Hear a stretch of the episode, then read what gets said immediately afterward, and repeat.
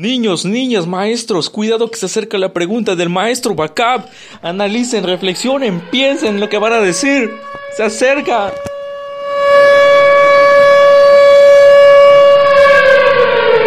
Las TICs algún día suplantarán al maestro, ¿verdad o mentira?